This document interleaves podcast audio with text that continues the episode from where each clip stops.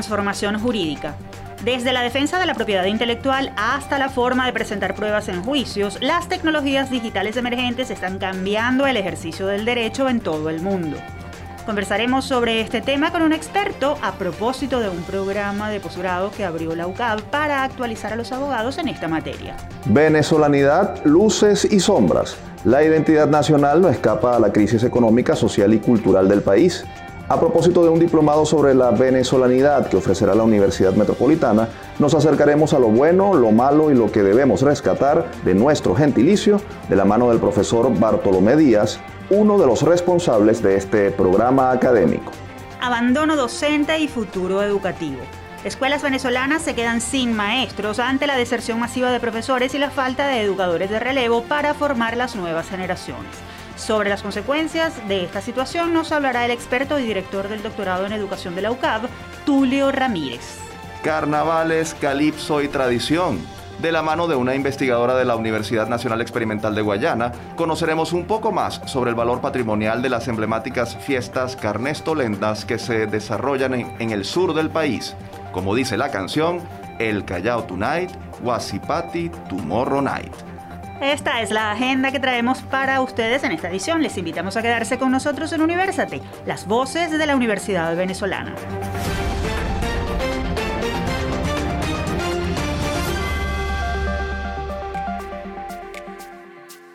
Les saludamos Efraín Castillo y Tamara Sluznis y les damos la bienvenida a nuestro programa Universate transmitido a nivel nacional por Unión Radio.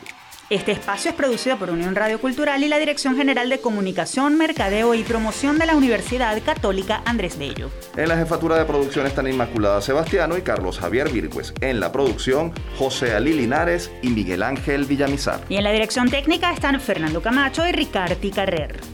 Este programa está siendo grabado desde el estudio de radio de la UCAP. Agradecemos al Departamento de Producción Audiovisual de la Escuela de Comunicación Social de la Universidad por el apoyo para hacer esto posible.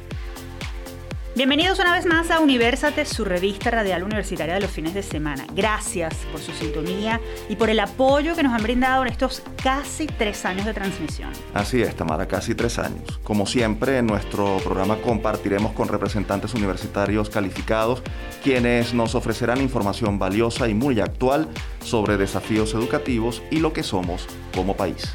Para no hacerlos esperar más, vamos a darle paso de inmediato a nuestro primer invitado y con él hablaremos sobre un tema muy preocupante, la deserción docente.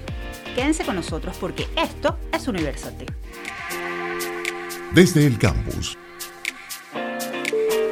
Según datos del Diagnóstico Educativo de Venezuela DEP, estudio liderado por la consultora DEPTEC y en el que participó la UCAP, entre 2018 y 2021, 25% de los docentes de educación básica y media abandonaron las aulas para dedicarse a otros oficios o para emigrar. Esto significa que salieron del sistema unos 166 mil maestros. Por otra parte, un estudio realizado por investigadores de la UCB y la Universidad Andrés Bello de Chile reveló que las instituciones de educación superior del país están perdiendo a sus docentes de relevo. 43% de los que abandonaron la profesión y migraron entre 2015 y 2018 eran profesores con grado de instructor o asistente.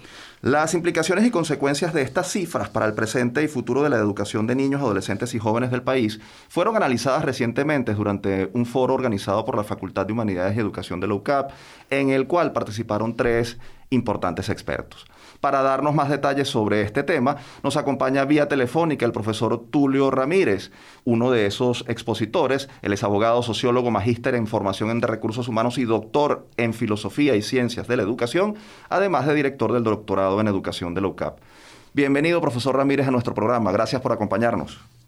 Muy buenos días, un placer estar con ustedes y conversar sobre este tema tan actual y tan importante para el país. Profesor Ramírez, ¿es posible detener la pérdida de docentes en todos los niveles de la educación de la que hablamos en la presentación?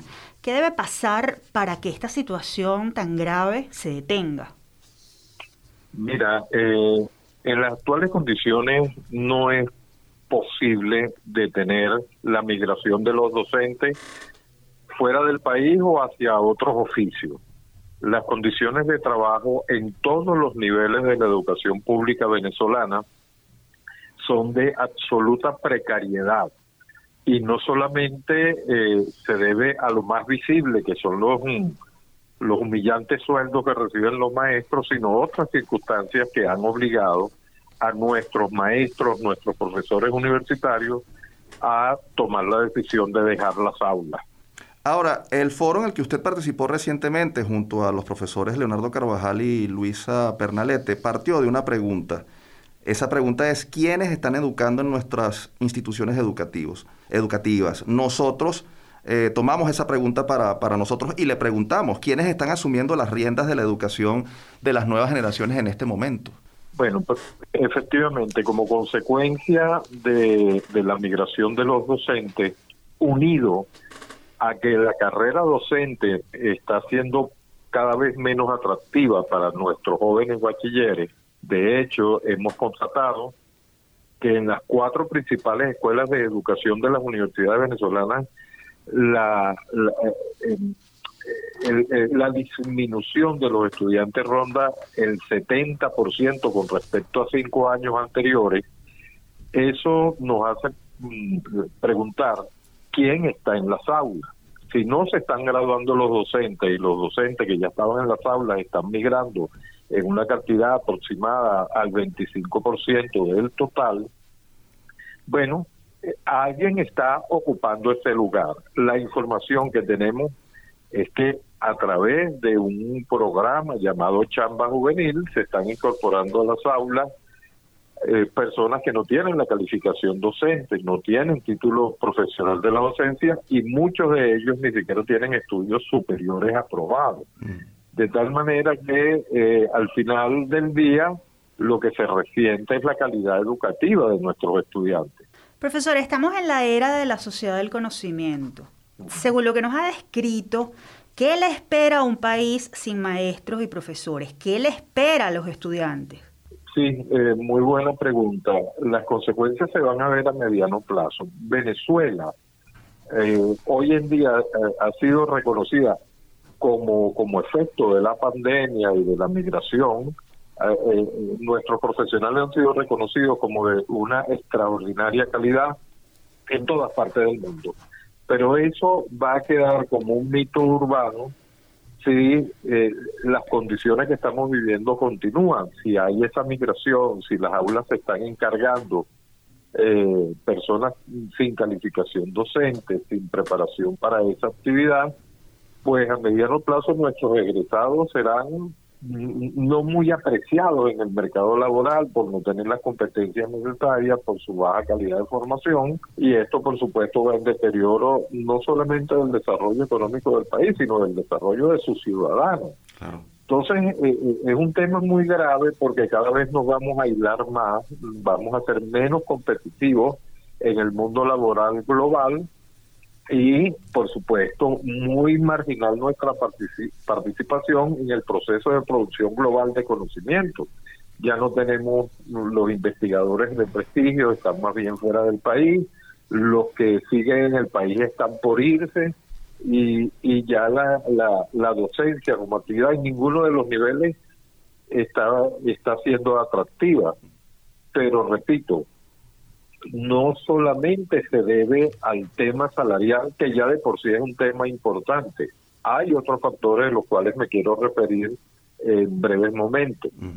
Uno de ellos tiene que ver con el control político de los docentes, con el desprecio de la profesión, con la pérdida de beneficios que antes hacían que un docente, a pesar de los bajos salarios, pudiese eh, trabajar hasta jubilarse y levantar una familia la profesión docente era una profesión en Venezuela donde la rotación laboral era mínima a pesar de los bajos salarios, pero que había unos beneficios alrededor del docente que le permitía compensar esa, esa pérdida de, de, poder adquisitivo de su salario. Hoy en día eso no existe, pero además de eso, el ambiente laboral dentro de las escuelas ha cambiado. Es un ambiente de persecución política, de imposición de contenido sesgado, de textos escolares totalmente sesgados, de eh, evaluación de los docentes no sobre la base de criterios académicos, sino de criterios mm, políticos y evaluados por estos extraños a la escuela, de los consejos comunales. Es decir, ha habido un ambiente que, que ha hecho que, que sea insoportable para el docente y si a eso le sumas bajo salario, pues el plato está servido para salir de las aulas y probar suerte o en otro país o en otro oficio. Profesor, ¿cuál debería ser la acción inmediata desde el punto de vista de políticas públicas para detener esta sangría eh, docente? Y en todo caso, ¿qué propuesta se está lanzando desde la academia y desde la UCAP en particular, que, que viene realizando cosas importantes en esta materia? Sí, sí, muy, muy buena tu pregunta. Bueno, en primer lugar, las políticas públicas sobre educación deben cambiar. Se debe eh, eh, dignificar la la, actividad del docente, eh, pagar sueldos justos, eh, recuperar los beneficios compensatorios perdidos a través de instituciones como el IPASME.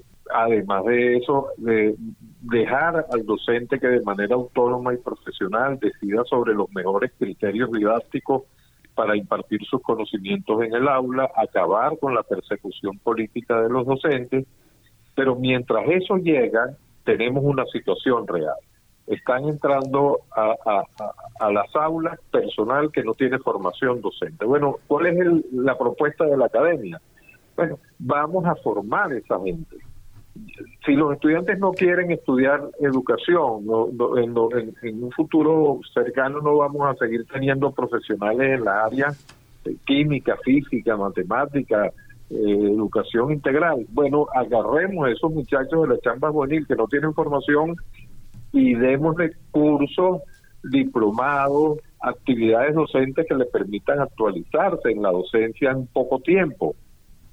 Eso no solamente en el área docente, eso se ha planteado también desde las universidades autónomas para el área de salud, en donde los médicos integrales comunitarios es necesario formarlos para que puedan cumplir una labor eh, en el área de salud consona con un, profesional de la medicina. Es decir, en salud y educación las universidades deben contribuir a formar a lo que hay, lo que está en las aulas, lo que está en los hospitales, que si bien hoy no tienen formación, hay que ayudar a, a generarles y desarrollarles las competencias pedagógicas que necesitan para actuar eh, de mejor manera en el aula.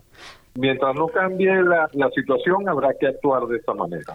Profesor, la figura del maestro es insustituible, pero ante la situación eh, que usted ha descrito, pareciera que cada familia debería pensar en soluciones que ayuden a sus hijos en edad escolar a continuar con su formación. Brevemente, ¿qué recomendaciones les hace usted a padres y representantes? Los padres son corresponsables de la formación de sus hijos, deben estar vigilantes y atentos a lo que está pasando en las escuelas, deben estar vigilantes a los contenidos que reciben los muchachos en las escuelas y a la actividad pedagógica y didáctica de los maestros, unos profesionales y otros improvisados, pero son los que de hecho están en las aulas. Bueno, esa participación del padre en términos de vigilancia y supervisión de la educación de los hijos debe también estar acompañada con un seguimiento pedagógico.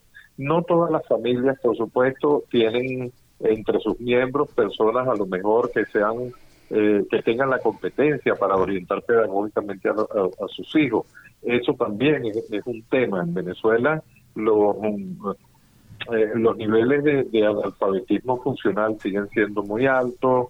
Eh, en, muchas familias no hay eh, miembros con grados académicos obtenidos a través de la universidad. Entonces, eso deja un, elemento preocupante, pero cuando sucede eso, el maestro, el, el perdón, los padres deben trabajar de manera cercana al maestro y preguntarle cómo puede ayudar. A lo mejor no lo puede ayudar enseñándole contenido, pero lo puede ayudar organizándole el espacio, organizándole el tiempo para que pueda estudiar eh, y, poder ser exitoso en, su actividad como, como estudiante.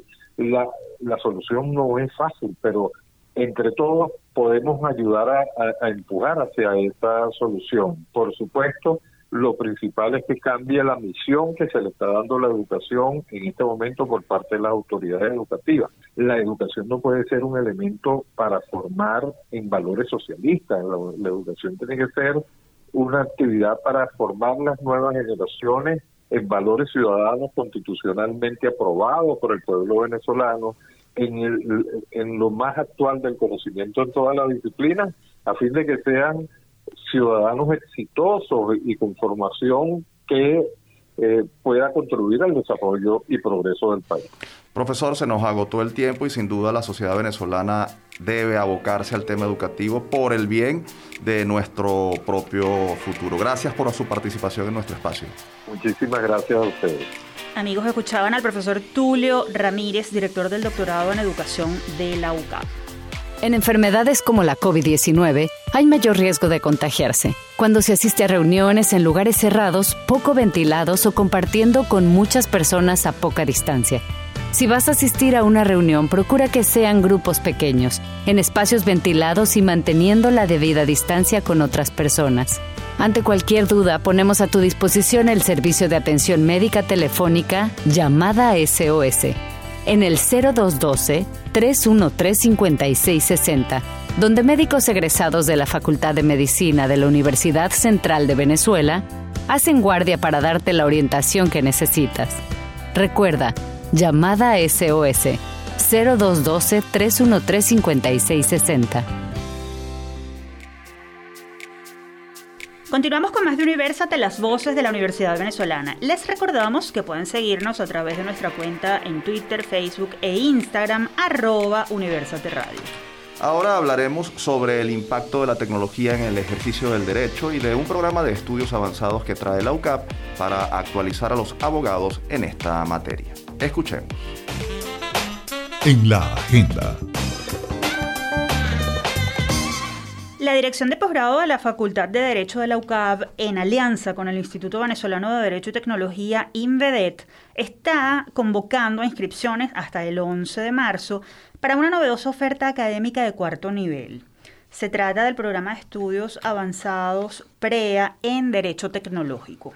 A través de las asignaturas de este curso de dos semestres, los abogados cursantes obtendrán conocimientos sobre tópicos como inteligencia artificial, tecnologías del libro mayor distribuido o DLT, blockchain, computación en la nube, robótica y big data, entre otros eh, temas, y además cómo eso está afectando el mundo del derecho. Para conversar sobre este tema nos acompaña vía telefónica el profesor Luis Ernesto Rodríguez. Él es abogado, magíster en Derecho Internacional Privado y Comparado, además de profesor de posgrado de la UCAP. Bienvenido a Universate, profesor Rodríguez. No, bienvenido el PREA de Derecho en Tecnología. Precisamente, profesor, ¿qué es y qué abarca el derecho tecnológico que hace que además se abra una oferta académica como esta? Bueno, realmente es muy difícil definirlo como, pues, derecho y tecnología, derecho tecnológico, pero al final sí es un estudio multidisciplinario que tiene como enfoque valía, eh, eh, fundamentalmente la eficiencia, repercusión, relación entre el derecho y la tecnología. Que como pues muchas veces se dice, debe ser una relación que va en pro, simbiótica, no canibalismo, sino mutualismo. Y en ese sentido, la, las dos ciencias eh, unidas o fusionadas permiten eso, una evolución comedida. ¿Cómo las tecnologías de la información y las emergentes han modificado el derecho y la administración de justicia? ¿Acaso pudiéramos pensar que la era digital facilita la comisión de delitos? Bueno, ya va. Frente a la primera parte de la pregunta, la facilitación, digamos, el uso masivo de la tecnología en todo lo que es el aparataje judicial, eh, sin duda, en nuestra opinión, favorece por muchas razones. Favorece en el ámbito judicial, por eso estamos hablando de e-court, de arbitraje en línea, de mediación en línea, porque ahí la herramienta lo que está permitiendo es un uso más rápido, que haya mayores pruebas, que haya mayores incluso adecuaciones eh, en algunos aspectos del, del proceso. Y luego el, la otro, el otro ámbito de la pregunta, pues sí, como todo, una tecnología, y siempre se ha dicho, en, en manos de, personas que no sean o que no tengan escrúpulos o que al fin y al cabo la, la, tengan como una visión dañina, la tecnología puede ser, por supuesto, perjudicial, ¿no? Una de las áreas en las que la tecnología está eh, afectando de manera importante es en el área de, propiedad intelectual. Eh, ¿Cómo estamos en Venezuela en relación con los derechos mm, de propiedad intelectual en la era digital o derechos informáticos. ¿Hay seguridad jurídica en ese ámbito? ¿Se está eh, eh, cumpliendo eh, lo, lo, lo, lo que corresponde en esa área? Bueno, pienso que Venezuela no podría ser el mejor ejemplo del derecho en general, ¿no? Eh, y eso, por supuesto, abarca todo lo que es la protección de lo que ya algunos hablan de propiedades intelectuales y la tecnología en las propiedades intelectuales. Si pensamos incluso en que no hay eh, órganos que, trabajen de manera eficiente el tema de los registros de patentes, auditores animales y vegetales, eh, derechos marcarios, pues por supuesto que el desarrollo de la creación de la obra del ingenio es limitada. Eh, yo diría como balance que nos falta mucho. Desde el punto de vista normativo y desde el punto de vista de la aplicación y control de esas normas en materia de propiedad intelectual. Ahora, respecto al programa de estudios avanzados en Derecho Tecnológico que la UCAB está ofreciendo, ¿qué herramientas obtendrán los abogados que lo cursen? Ya básicamente lo que está pensado como filosofía es un abogado o un cursante que, eh, como dicen, pues salga del posgrado con conocimientos fundamentales desde una perspectiva técnica y desde una perspectiva también jurídica. Es decir, en el primer módulo, por ejemplo, que hablamos de introducción al derecho y la tecnología, eh, vamos a tratar, o se tratará de abarcar aspectos técnicos de Internet, robótica, de criptoactivos, de blockchain, de, de Big Data, eh, de conocimiento avanzado de las máquinas y, por supuesto, al lado, una visión jurídica también de las fuentes del derecho, tanto nacionales como internacionales y transnacionales, de los principios generales que gobiernan el derecho y la tecnología en varios aspectos. Entonces, el egresado va a tener una visión general del derecho y la tecnología y luego van a haber módulos o cursos que pueden ser para el segundo semestre o incluso electivas cuando pues se logre de repente ya la maestría en Derecho y Tecnología, que esté más enfocado en el área de especialización del propio cursante. Finalmente y brevemente, profesor, indíquenos hasta cuándo están abiertas las inscripciones, cuándo comenzarán las clases y dónde conseguir información, por favor.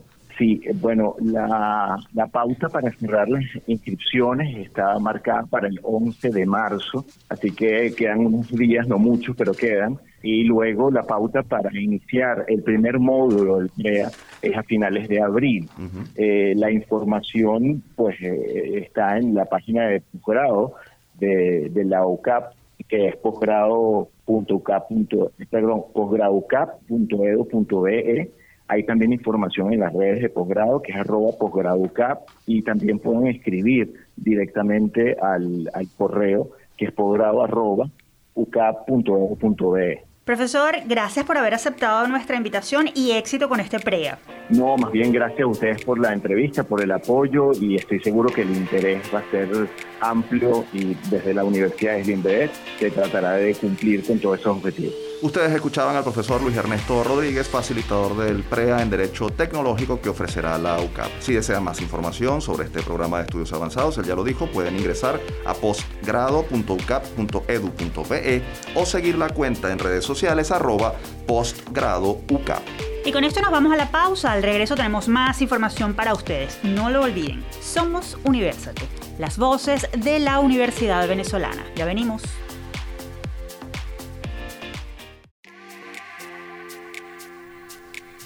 Estimados oyentes, continuamos con Universate, las voces de la Universidad Venezolana. Recuerden que si quieren escuchar este o cualquiera de nuestros más de 100 episodios, pueden acceder a las plataformas iTunes, YouTube y iBooks. Allí nos consiguen como Producción Universate. Tamara, es momento de hablar sobre identidad nacional, gentilicio, idiosincrasia y sobre cómo el acercarse al conocimiento de lo que somos como venezolanos puede contribuir con nuestro crecimiento como sociedad. Esto a propósito de una propuesta académica de formación que está preparando la Universidad Metropolitana UNIMED. Presten mucha atención. Foro Universate. Del 17 de marzo al 26 de mayo, la Universidad Metropolitana UNIMED dictará el diplomado en línea de estudios sobre la venezolanidad, en el cual sus participantes podrán adquirir herramientas que les permitirán analizar nuestra identidad como pueblo, el marco de referencia de nuestro gentilicio y lo que nos identifica y motiva. Esto desde la perspectiva histórica, cultural y económica. Esta propuesta formativa, que consta de tres módulos distribuidos en 180 horas académicas, contará con profesores altamente calificados como Rafael Arraiz Luca, David Ruiz Chatén, Bartolomé Díaz, José de Jesús Sánchez y Víctor Tortorici. A propósito de esta oferta académica, vamos a conversar en Universate sobre identidad nacional con un amigo de la casa. Él es el profesor Bartolomé Díaz, director de Cultura de la UNIMED, además de docente de este diplomado. Un gusto recibirlo nuevamente en Universate, profesor. Me da mucho gusto poder conversar para los oyentes del programa de la Universidad Católica que se transmite por Unión Radio y sobre todo poderles dar algo más de información en relación al diplomado de estudios sobre la venezolanidad que se desarrolla como producto académico de mucho interés en la Universidad Metropolitana. Profesor, ¿por qué un diplomado sobre estudios de la venezolanidad? A todas estas, ¿qué es la venezolanidad y qué la caracteriza? Lo interesante de esta pregunta es lo extremadamente flexible y lo extremadamente adaptable que es al temperamento de cada persona, pues, eh, que pretenda contestarla. No es una pregunta fácil y creo que cada profesor de cada etapa del diplomado probablemente tendría una visión particular. Yo, en mi caso, que me dedico pues a analizar eh, para los estudiantes eh, eh, música tradicional venezolana, pues evidentemente voy a opinar desde el lado de la cultura. Entonces, lo que caracteriza a la venezolanidad desde mi punto de vista son todas aquellas aristas que impactan en nuestra sensibilidad, que nos unen de manera más directa pues a nuestra tierra, a nuestra sociedad, a nuestra cultura y a nuestra tradición, a nuestras herencias culturales. En ese sentido, pues hay una enorme cantidad de afectos, de recuerdos, de sensaciones y sobre todo de información cultural que puede llegar a constituir para una persona su propio concepto de eh, venezolanidad. En todo caso, si una persona eh, independientemente de sus conocimientos, independientemente de su formación, se siente muy atada pues a su, a su tierra, podemos decir, y a su tierra Venezuela, podemos decir que eh, ha resultado eficiente pues su concepto personal de venezolanidad. A lo largo de nuestra historia, ¿qué hemos perdido y qué hemos ganado como venezolanos? A mi entender, un momento crucial de nuestra historia donde realmente se sustenta de manera muy importante nuestro concepto de venezolanidad son las décadas posteriores a la guerra de independencia y básicamente lo que nos lleva pues a tiempos de la federación. Eh, tradicionalmente los estudiosos de la cultura dicen que las independencias culturales se logran pues eh, pocas décadas después de las independencias sociales y políticas. En nuestro caso, yo creo que mm, aproximadamente desde 1850 hasta 1880 son años cruciales donde la venezolanidad queda instaurada de manera muy, muy, muy firme y ciertamente, pues, eh, la transición al siglo XX, eh, eh, la Venezuela que se hace internacional a través de su producto de exportación principal, que es el petróleo, se le hace relativamente más difícil en aquella época conservar ese concepto de venezolanidad más cofrádica, más personal, más íntima que habíamos tenido pues durante la segunda mitad del siglo. 19. Y ciertamente en la Venezuela que tenemos ahora, tan atomizada y tan diseminada, pues el problema tampoco es nada, nada, nada fácil. Estamos viviendo una crisis económica, social y algunos han señalado que hasta antropológica. ¿Cómo la situación que atraviesa el país ha afectado el gentilicio venezolano? En mi opinión, una gran cantidad de gentilicios de, todo nuestro pequeño planeta azul están en riesgo en un momento como el que vivimos.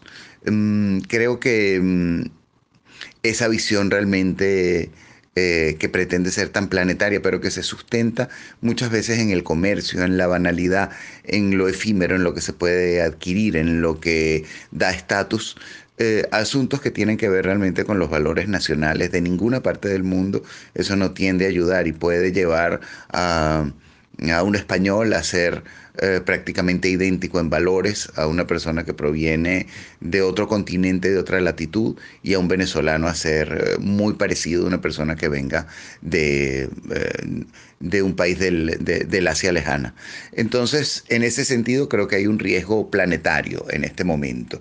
Y mm, mm, creo que siempre ha estado en riesgo, siempre va a estar en riesgo, pero por otro lado el, concepto realmente de venezolanidad es prácticamente imposible de erradicar. Eh, siempre va a volver porque siempre va a ser necesario en algún momento para nuestra eh, sociedad.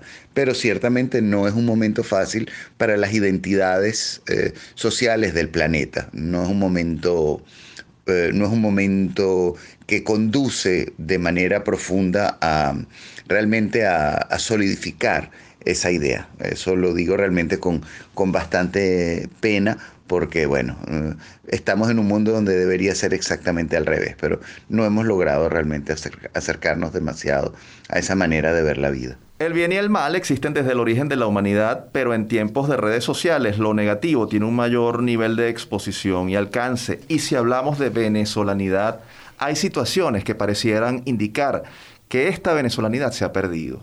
¿Es así? Y si es así, ¿cómo recuperarla? Eh, ciertamente estamos en un momento donde em, quizá el riesgo para la venezolanidad em, sea el mayor que hemos experimentado pues debido pues a una crisis que ha implicado una inmigración de altísimas proporciones. Pero por otro lado estamos debido a esa misma razón estamos ante un momento donde eh, nuestra sociedad atomizada separada por distancias enormes como está puede requerir en un momento dado una conexión con su esencia venezolana enorme, a pesar de la distancia que la pueda separar. Entonces, ciertamente, el, este momento, tanto pandémico como nuestro, eh, digamos, nuestra, nuestra fuertísima situación de emigración, ya implicó pues una, una atomización de valores de la venezolanidad y realmente eh, confusión de algunos de estos valores pues con elementos de otras culturas. Pero creo que de la misma manera, ese venezolano hay un momento del año, quizá en Navidad, quizá en una fecha patria, quizá en una fecha importante para esa persona, donde ese recuerdo de Venezuela, quizá muy subjetivo, quizá a lo mejor vinculado a su infancia, puede que tenga una fuerza extraordinaria y que, bueno, sirva en ese momento literalmente de, ancla que nos amarra literalmente a, nuestra tierra, a nuestro sentir y sobre todo a los valores que tiene el país. O sea que creo que dos, esas, las dos cosas están muy exacerbadas, tanto lo, tanto lo atomizado como lo valioso de la venezolanidad en este momento. ¿Cómo superarlo? Bueno, creo que simplemente tenemos que estar plenamente convencidos de que esos valores son imperecederos y que nos van a acompañar, bueno, hasta nuestra última respiración. Si estamos perfectamente claros en eso, siempre va a haber una nutrición muy particular para nuestro espíritu al aferrarnos a ellos. Ofrézcanos las coordenadas de este diplomado de estudios de la venezolanidad que dictará la UNIMED. ¿Dónde se puede conseguir más información? Bien, tenemos la enorme suerte de que este diplomado de estudios sobre la venezolanidad lo coordina académicamente nuestra querida profesora de la Universidad Metropolitana, Astrid Lander. Y cualquier pregunta que eh, eh, ustedes pudiesen tener en relación a la operatividad o a, detalles adicionales de, este producto académico, mi sugerencia es que se la consulten al correo electrónico a lander, todo pegado, a lander, arroba unimed.edu.ve ella con el mayor de los gustos les va a dar toda la información que ustedes puedan necesitar sobre, bueno, los aspectos que necesiten realmente consultar, todos ellos. Em, el, diplomado comenzaría su, espera comenzar su trimestre el día 17 de marzo. Y ese primer trimestre en el cual se estudiarán aspectos como Em, em, eh, eh, Venezuela y la industria petrolera, eh, historia venezolana pues del pasado y del presente, gastronomía venezolana y eh, música tradicional venezolana. Eso nos va a llevar del 17 de marzo hasta el 26 de mayo. Esa es, ese, será el, la primera temporada del diplomado. Es un producto verdaderamente original que además va a ser impartido eh, completamente online, eh, ya que ha resultado pues una modalidad eh, que incluye pues a muchos venezolanos de muchas latitudes que como mencionaba pues en algunas de las respuestas en este momento están quizá hasta más ansiosos de esta información que otras personas que por lo menos tenemos el, el honor y el privilegio de respirar este aire y este clima todos los días. Entonces, eh, esto le ha dado al diplomado pues una, una personalidad internacional muy importante y sabemos que está trayendo mucho bienestar a venezolanos que ciertamente están haciendo vida fuera del país, pero que una parte importante de su sensibilidad se ha quedado en Venezuela. Muchas gracias por habernos acompañado nuevamente en Universate, valiosos sus aportes. Gracias por acompañarnos. Les agradezco muchísimo su atención, les agradezco muchísimo la invitación y por supuesto los invito a saber más acerca de este diplomado que creo que está en capacidad de reconectarnos de manera muy especial, muy nutritiva y sobre todo muy dinámica con esa Venezuela que en este momento debería tener para todos nosotros más valor que en ningún otro. Muchísimas gracias. Teníamos en línea telefónica al profesor Bartolomé Díaz, director de Cultura de la UNIMED.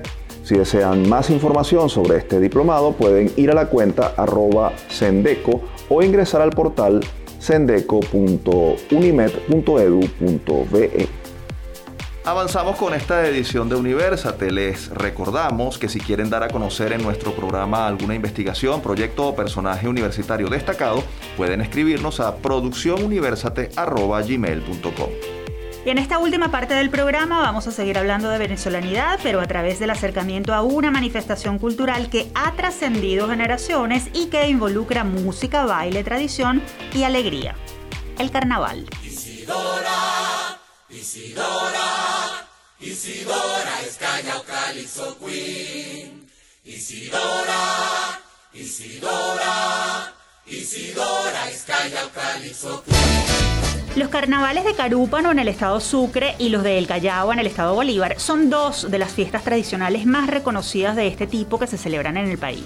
Los carnavales del Callao con una historia que se remonta a 1914 cuando se realizó el primer desfile y que tiene mucha asociación con la llegada de los migrantes antillanos a los pueblos mineros del estado Bolívar, se destacan por su colorido, alegría y el protagonismo de un ritmo musical, el calipso, y de unos personajes emblemáticos, las madamas.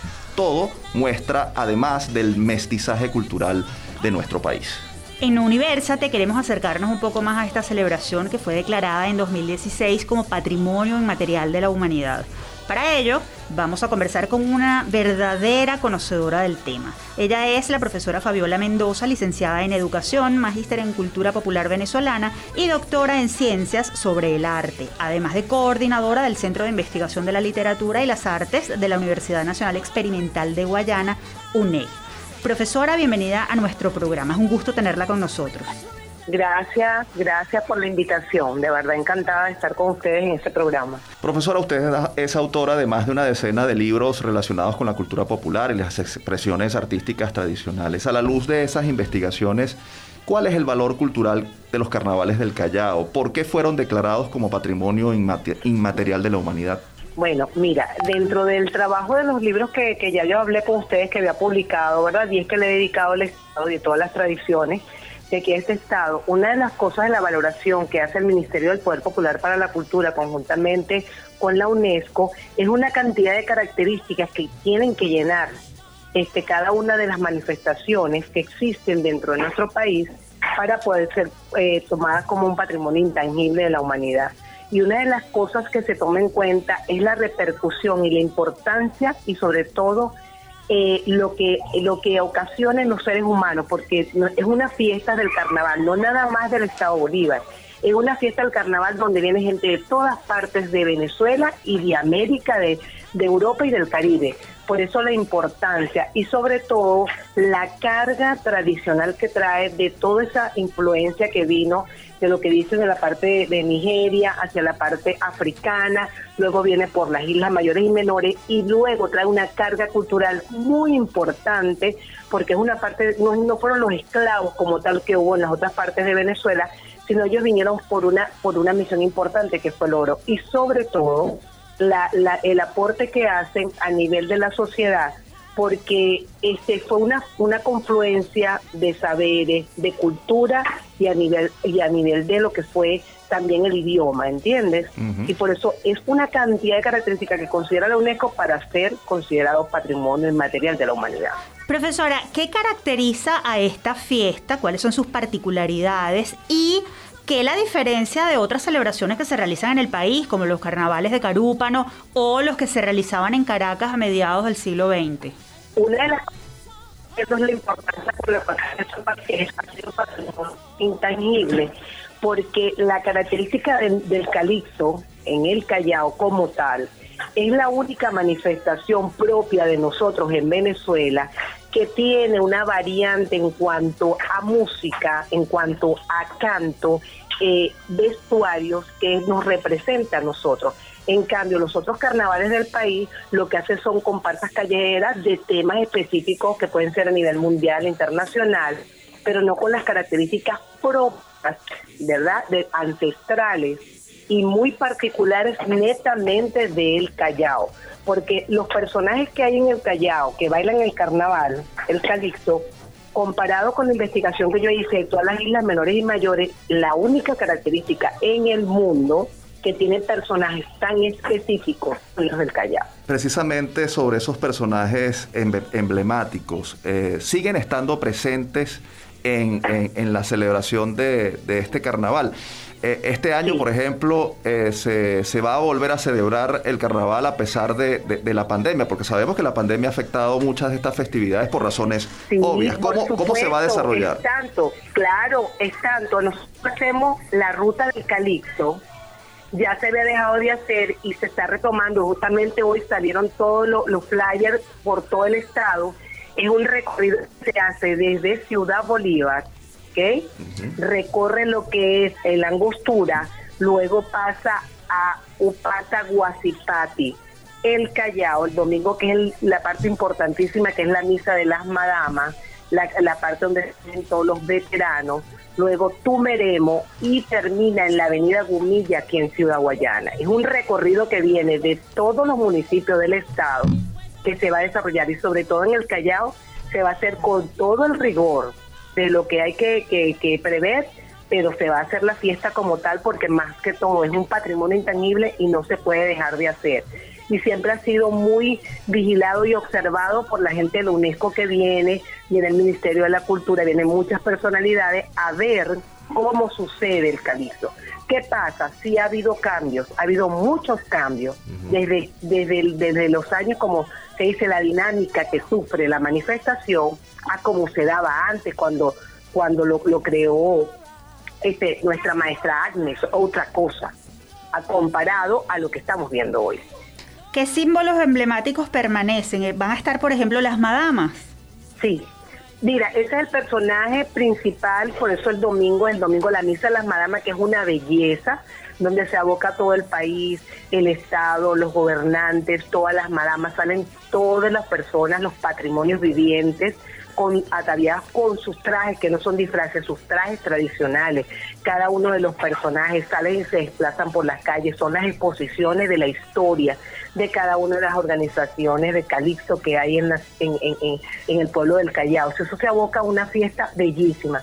Salen los diablos en comparsa, salen los mediopintos, salen los mineros, salen las fantasías y salen las comparsas de calle. Profesor, estamos en una era en la que los ritmos tradicionales parecen perder fuerza frente a otros estilos musicales. ¿Está en riesgo el calipso y los carnavales del Callao? Si es así, ¿qué hacer y qué se está haciendo para preservarlo? ¿Se están interesando las nuevas generaciones en esto? Sí, este te explico. Como te dije yo, la dinámica ha permitido que dentro de los instrumentos tradicionales, que era la guitarra, que era la trompeta, que era el cuatro, que era la charrasca, el canto a capela la dinámica ha hecho que ahora incorporan bajo, teclado, otros instrumentos que la sonoridad del, del, del, público que está ahora, las nuevas generaciones, pueda gustarle. Pero este también está que nosotros, por ejemplo, aquí en Ciudad Guayana, en Ciudad Bolívar, hacemos un calixto urbano con estructuras coreográficas. Entonces, en el Callao se sigue tratando de preservar la comparsa de calle como tal, libre. ¿Qué hacemos nosotros desde la parte, por ejemplo, yo que soy profesora de danza tradicional? Yo trato de tomar esa esencia y tratar de preservarla en vestuario, en estructura, en canto, porque es impresionante la riqueza que tiene la manifestación como tal y no se debe perder. Y por eso es que ahorita dentro de todo el país se está haciendo el Ministerio del Poder Popular para la Cultura conjuntamente con el Ministerio de Educación. La exigencia es, por ejemplo, aquí en el Estado, es que todo el mundo está manejando esta semana todos los códigos de lo que es el calixto. Finalmente, profesora, si pudiera decirnos en una frase muy breve por qué hay que preservar los, los carnavales del Callao, ¿cuál sería esa frase? Imagínate tú, eso es lo originario cuenta la historia de quiénes somos y hacia dónde vamos. Y hoy, justamente hoy, es nuestra identidad, del que está y del que se va.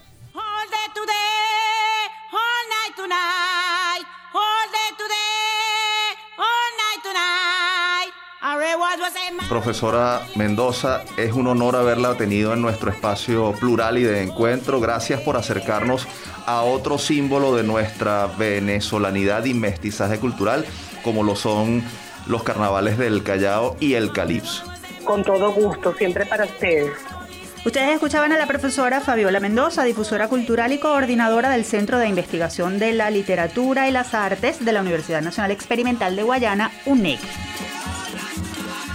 Y con esta dosis de fiesta venezolana ha llegado el final de esta edición de Universate. Antes de despedirnos, como siempre, compartimos nuestra acostumbrada frase de la semana.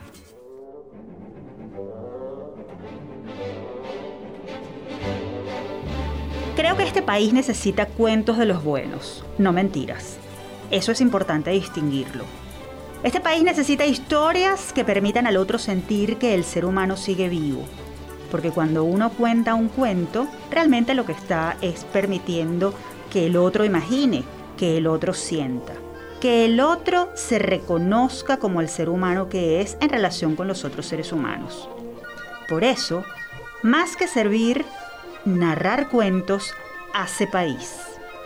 Lo dijo Armando Quintero, escritor, ilustrador y docente, quien por más de 30 años formó a varias generaciones de jóvenes en las escuelas de educación y letras de la UCAP, institución donde fundó y dirigió por más de dos décadas la agrupación Narracuentos, dedicada a contar historias de imaginación, ciudadanía y humanidad.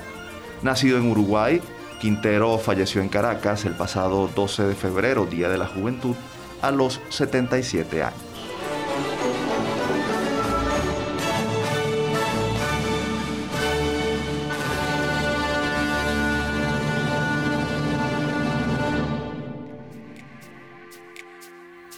Ahora sí llegó el final de este episodio. Les recordamos que esta fue una producción de Unión Radio Cultural y la Dirección General de Comunicación, Mercadeo y Promoción de la Universidad Católica Andrés Bello. En la jefatura de producción estuvieron Inmaculada Sebastiano y Carlos Javier Virgües. En la producción, José Ali Linares y Miguel Ángel Villamizar. En la dirección técnica, Fernando Camacho y Ricardi Carrer. Y en la conducción, quien les habla, Tamara Sluznis y Efraín Castillo. Hasta la próxima.